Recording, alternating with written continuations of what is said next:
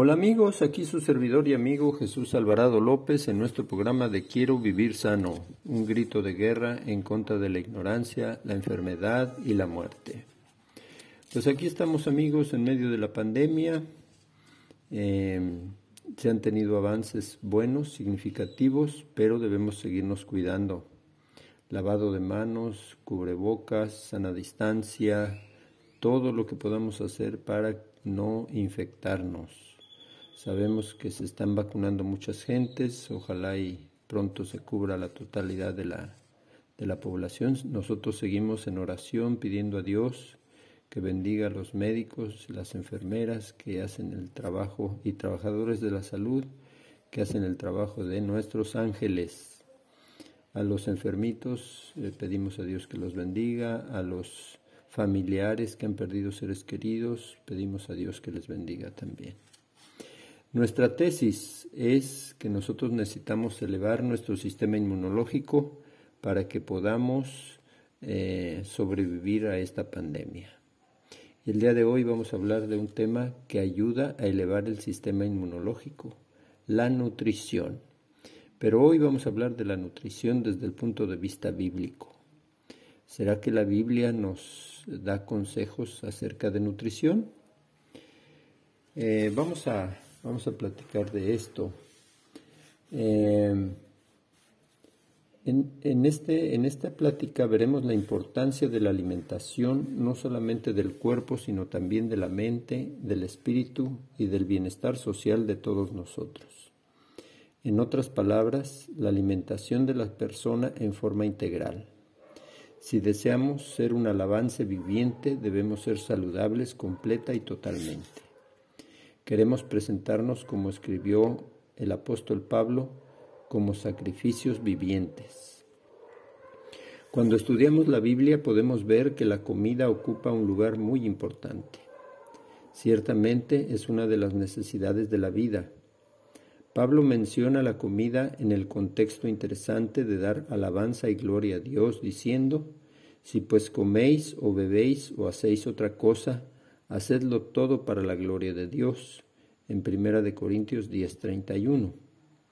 La historia bíblica de la alimentación la podemos rastrear en muchos capítulos de las Escrituras. De hecho, en el primer capítulo de su primer libro, la Biblia ya habla de la comida. Después dijo Dios, mirad, os he dado toda planta que da semilla que está sobre la tierra, así como todo árbol en que hay fruto y da semilla. De todo esto podéis comer. Con este único texto no es posible ser conclusivos con respecto a la dieta edénica. Sin embargo, los vegetales eran los destinados a la alimentación humana. Después de su caída, Adán y Eva fueron vestidos con pieles, lo cual quiere decir que se había dado muerte a algún animal para proporcionarles el vestido. Adán y su hijo Abel fueron pastores mientras que el otro hijo Caín se dedicaba a la agricultura. Con el correr del tiempo, ambos hijos presentaron un sacrificio a Dios. Todos conocemos la historia. Dios aceptó eh, la ofrenda de Abel, representada por un cordero, pero no aceptó el fruto de la tierra que Caín le trajo. El cordero fue ofrecido a Dios y con el tiempo formó parte de la ley ceremonial dada a Moisés es claro que el animal debía ser sacrificado. Siendo que esto no está explícitamente aclarado, la carne podría haber sido comida de acuerdo con la práctica que más tarde acompañaba a un sacrificio. Antes del diluvio, Dios dirigió la construcción de un arca como una clase de refugio flotante para los animales. Los animales limpios debían entrar en ella en parejas de siete, mientras que los animales inmundos debían hacerlo en parejas de dos. Las leyes levíticas relacionadas con los alimentos limpios y los inmundos están claramente anticipadas en estas instrucciones que Noé recibió acerca de los animales limpios y no limpios, según Génesis 7, 2 y 3. Y podemos leer una explicación más detallada de estas leyes levíticas en el libro de Levítico en el capítulo 11. No está claro si los israelitas recordaron o no estas leyes dietéticas en Egipto, pero durante su peregrinación en el desierto, las leyes que Dios les dio con respecto a la alimentación fueron reconocidas de nuevo. Sin embargo, por temor a morir de hambre, los israelitas murmuraron y se quejaron por la falta de las ollas de carne de Egipto. Su apetito los atormentaba porque deseaban vehementemente las cebollas y los ajos. Sin duda, en aquel desierto tales anhelos eran naturales, pero Dios estaba preparado para darles maná. Durante cerca de cuarenta años subsistieron con el maná, que evidentemente debe haber sido un alimento muy completo en sí mismo. Cuando los espías israelitas exploraron la tierra prometida, regresaron con informes de ricos y abundantes productos. Para una polvorienta, desgastada y cansada multitud de caminantes, tales imágenes deben haberles parecido muy tentadoras pero el temor echó a perder el día y sus vidas. Y el informe positivo de Josué y Caleb fue rechazado.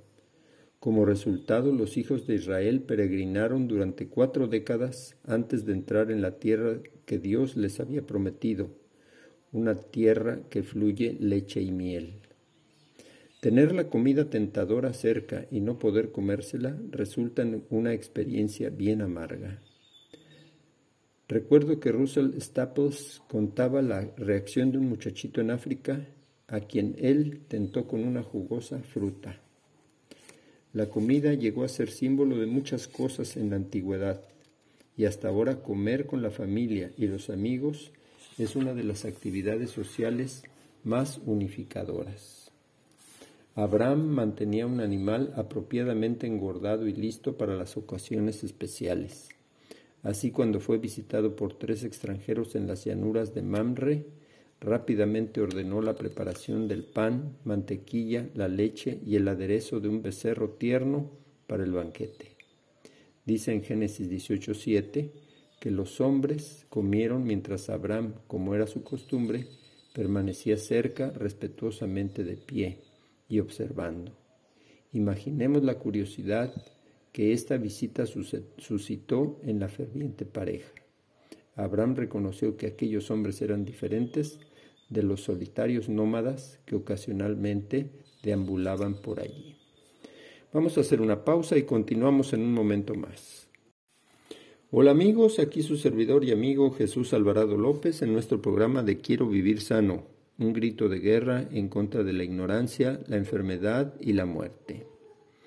Estamos platicando el día de hoy acerca de un elemento que nos ayuda a elevar nuestro sistema inmunológico, la nutrición.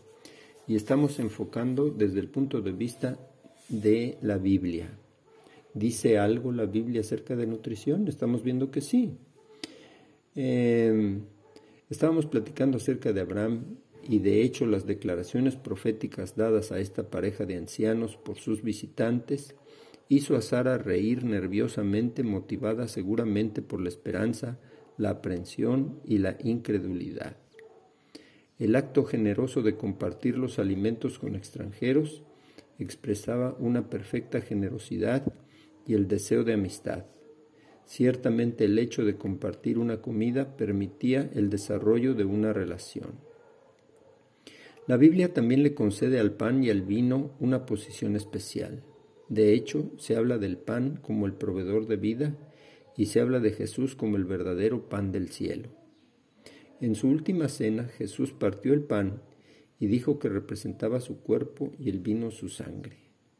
El significado histórico y profético del pan ha permeado el pensamiento y la cultura hebrea durante milenios, como una fina bruma que se insinúa a través del tejido de una delgada tela el concepto de Dios como el sustentador, el dador de la energía y el poder para vivir está simbolizado por el pan. Hecho de harina de trigo o de otros granos, mezclada con agua o, leche y amasada con levadura, el pan ha llegado a ser un alimento de primera necesidad en muchas culturas y especialmente en las del próximo Oriente. La levadura mezclada con el almidón del grano genera burbujas en la masa haciendo que ésta aumente de volumen y se levante como una sustancia viviente hasta rebasar la vasija que la contiene.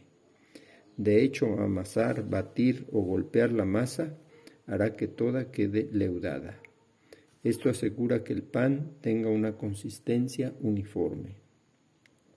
Es posible que la levadura haya sido vista casi como una sustancia mágica por los supersticiosos pueblos antiguos, que no sabían del mundo microscópico en el que los pequeños organismos de la levadura brotan, crecen y prosperan con gran rapidez.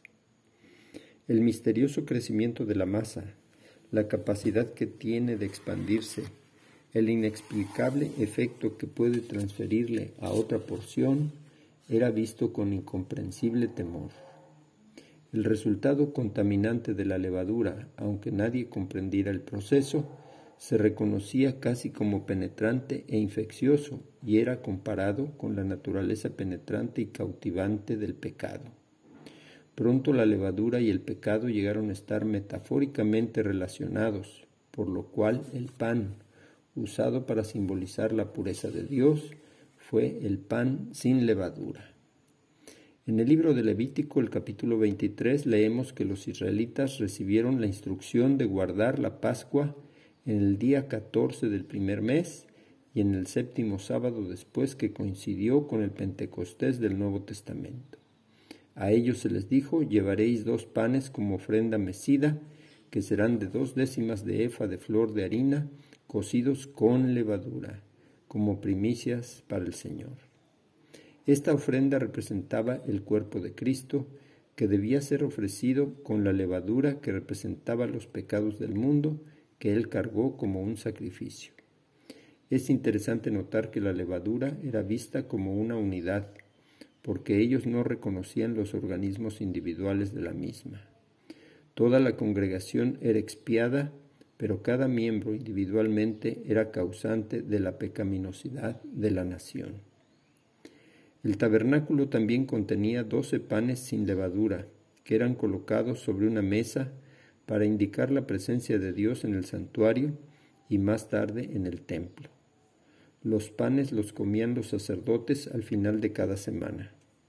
Constante, consecuentemente, cuando Jesús indicó a sus discípulos, tomad, comed, este es mi cuerpo que por vosotros es partido, estaba enfatizando la analogía. Tomen este pan y reconozcan que me simboliza como Dios, como un componente de la Trinidad. Coman y reconozcan que han llegado a ser sacerdotes en el cuerpo de creyentes. Por eso vemos a la Iglesia como un sacerdocio de creyentes. El pan fue el objeto seductor que Satanás utilizó para tentar al hambriento y desfalleciente Jesús en el desierto. Si eres hijo de Dios, di que estas piedras se conviertan en pan. Pero Jesús respondió, escrito está, no solo de pan vivirá el hombre, sino de toda palabra que sale de la boca de Dios. El significado de este diálogo podría llegar más hondo en nuestro embotado entendimiento si lo comparamos con lo que el apóstol Juan escribió. En el principio el verbo, el verbo estaba con Dios y el verbo era Dios. Jesús vino como el verbo para alimentar, nutrir, sustentar y salvar a los habitantes de este viejo mundo. Cuando Cristo enseñó a sus discípulos a orar, danos hoy nuestro pan cotidiano, estaba diciéndoles sutilmente que hay una necesidad no sólo del sustento físico, sino también de la morada interior diaria de la divinidad en nosotros. Se refirió a sí mismo como el pan del cielo, estableciendo una relación de él con el maná que milagrosamente caía cada día, excepto los sábados, para alimentar a los errantes e incrédulos israelitas. Las escrituras destacan con frecuencia en lenguaje figurado el importante papel del pan Salmos 127.2 habla del pan de dolores. Oseas 9.4 del pan de duelo. Isaías del pan de congoja en Isaías 30.20. Estos textos afirman que es por medio del trabajo y el sudor que obtenemos nuestro sustento. La obtención del pan de cada día es un arduo trabajo para algunos. El ambiente puede ser difícil y la competencia por la supervivencia extrema. Un autor en un libro que se titula Los fuera de serie, que algunas culturas deben trabajar por su sustento más duro que otras. Los chinos que cultivan el arroz en el agua se levantan muy temprano y trabajan todo el día en el arrozal. En su cultura hay un dicho, ninguno puede levantarse antes del amanecer los 365 días del año, va a fracasar en el empeño de hacer prosperar a su familia. Vamos a hacer una pausa y continuamos en un momento más. Hola amigos, aquí su servidor y amigo Jesús Alvarado López en nuestro programa de Quiero vivir sano, un grito de guerra en contra de la ignorancia, la enfermedad y la muerte. El día de hoy estamos platicando acerca de la nutrición bíblica. ¿Tiene algo que decir la Biblia acerca de la nutrición? Eh, decíamos que, así que cuán magníficamente fantástico es el don gratuito de Dios, la gracia que satisface no solo nuestras necesidades espirituales, sino que también nos conduce hacia una vida abundante. En Isaías 55 Dios dice a sus hijos, aunque no tengáis dinero, venid, comprad y comed con toda seguridad el don gratuito de la salvación. Así como Jesús es el pan del cielo, también la palabra encarnada, somos espiritualmente alimentados al estudiar la Biblia y entrar en relación con Él. Esta comida espiritual alimenta el alma hambrienta y satisface las necesidades espirituales y emocionales de todos nosotros. Pero no podemos ignorar el lado físico de nuestro ser. Los alimentos que comemos ayudan a desarrollarnos como personas saludables y vibrantes. Nuestros cuerpos han sido creados inteligentemente con órganos y funciones corporales complejos. Una dieta equilibrada proporciona todos los nutrientes esenciales para el crecimiento y el mantenimiento de nuestros cuerpos, proteínas, carbohidratos, grasas, vitaminas, minerales, fibra y agua. Pero una deficiencia en el consumo de estos elementos esenciales nos predispone a la enfermedad y a la muerte prematura.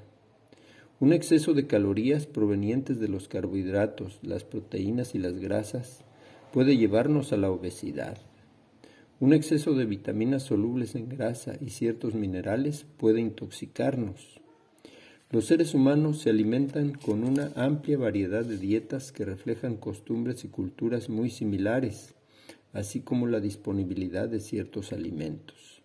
Algunas son mejores que otras y en las regiones donde existe una amplia gama de productos, una dieta basada en vegetales tiene significativas ventajas. Las pirámides alimentarias son excelentes guías para nuestra elección de alimentos, indicando los seis grupos indispensables. Se ha demostrado que una dieta basada en vegetales reduce los riesgos de enfermedades coronarias.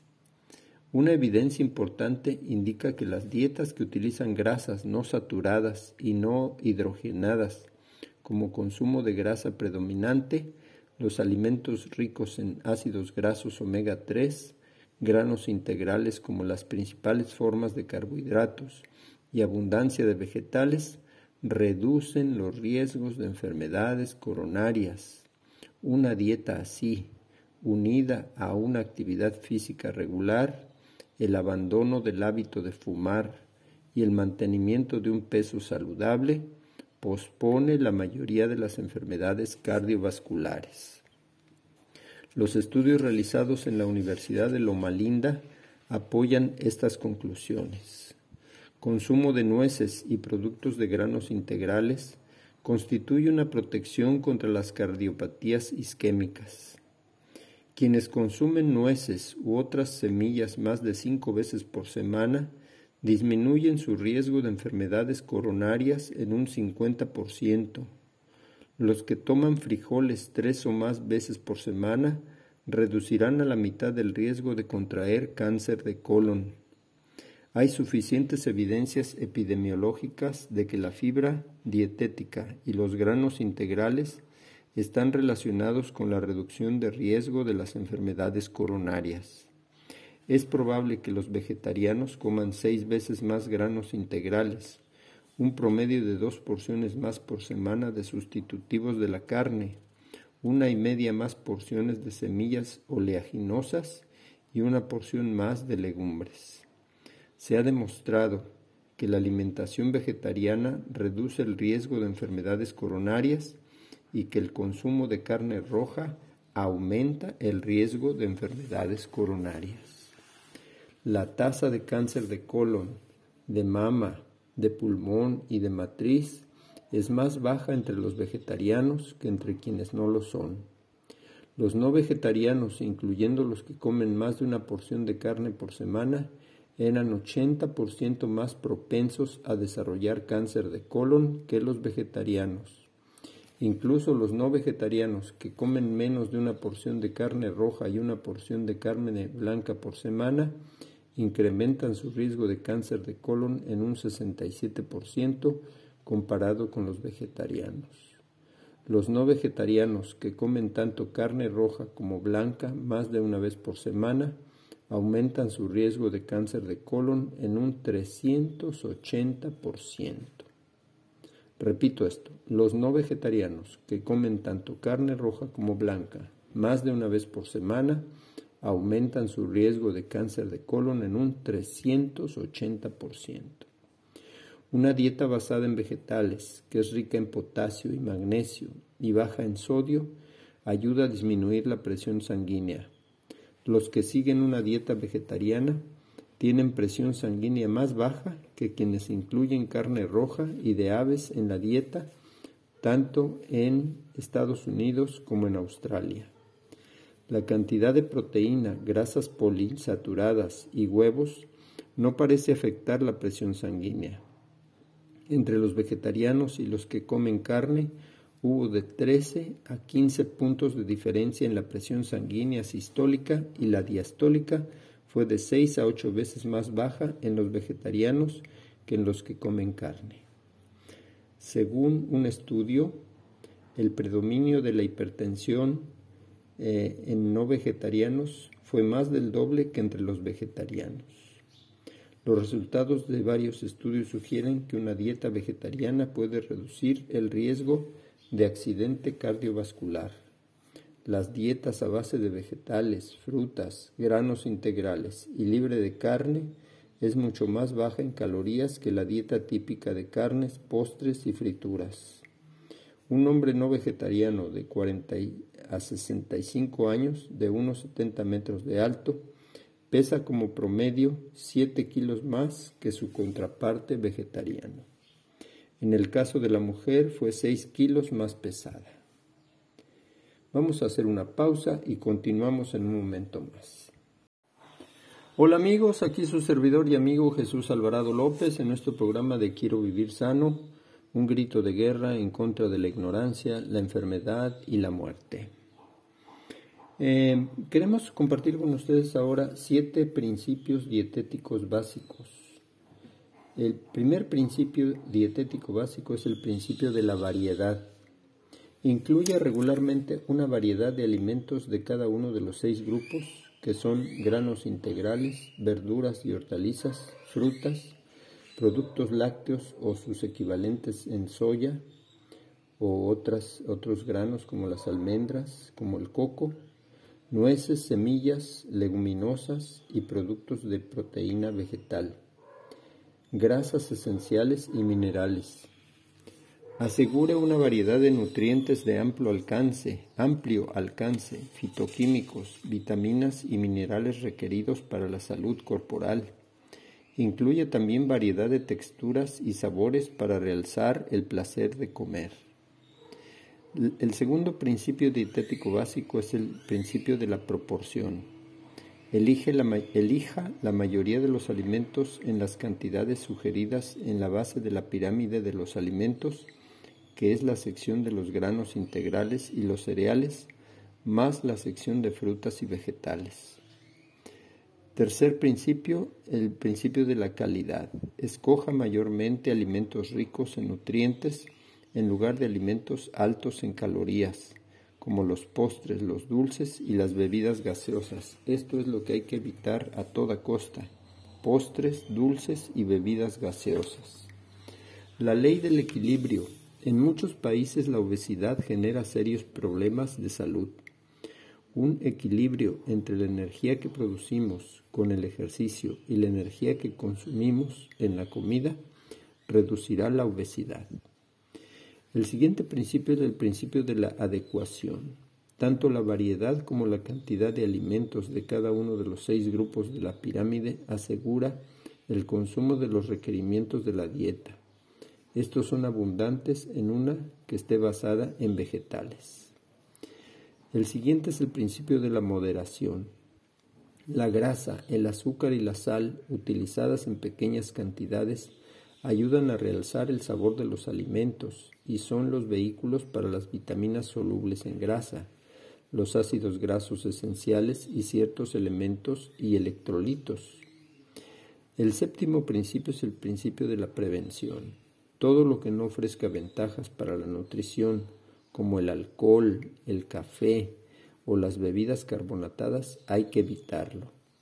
Generalmente a los alimentos refinados altamente procesados han sido desprovistos de algunos de sus elementos nutritivos. Ahora vamos a compartir con ustedes este, unas propiedades de alimentos con sus variados colores. Empezamos con los rojos. De los 20 antioxidantes más importantes que contienen los alimentos, 7 son rojos las fresas, los arándanos, las frambuesas, las cerezas, las uvas rojas, los betabeles o remolachas, el chile o pimiento rojo.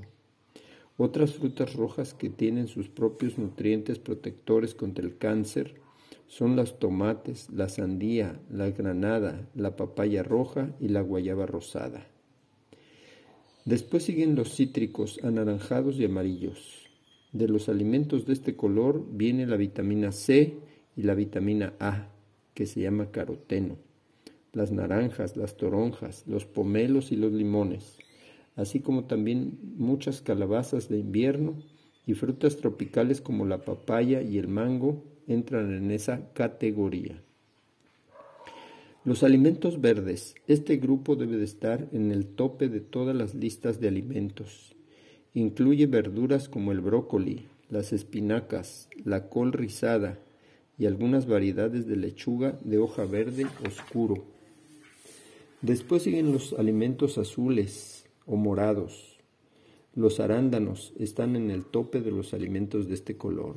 Las uvas negras, las grosella negra, la grosella roja, las moras, las pasas, las ciruelas y las zarzamoras todas abundantes en fitoquímicos. El repollo morado y la berenjena son representantes de este grupo de vegetales.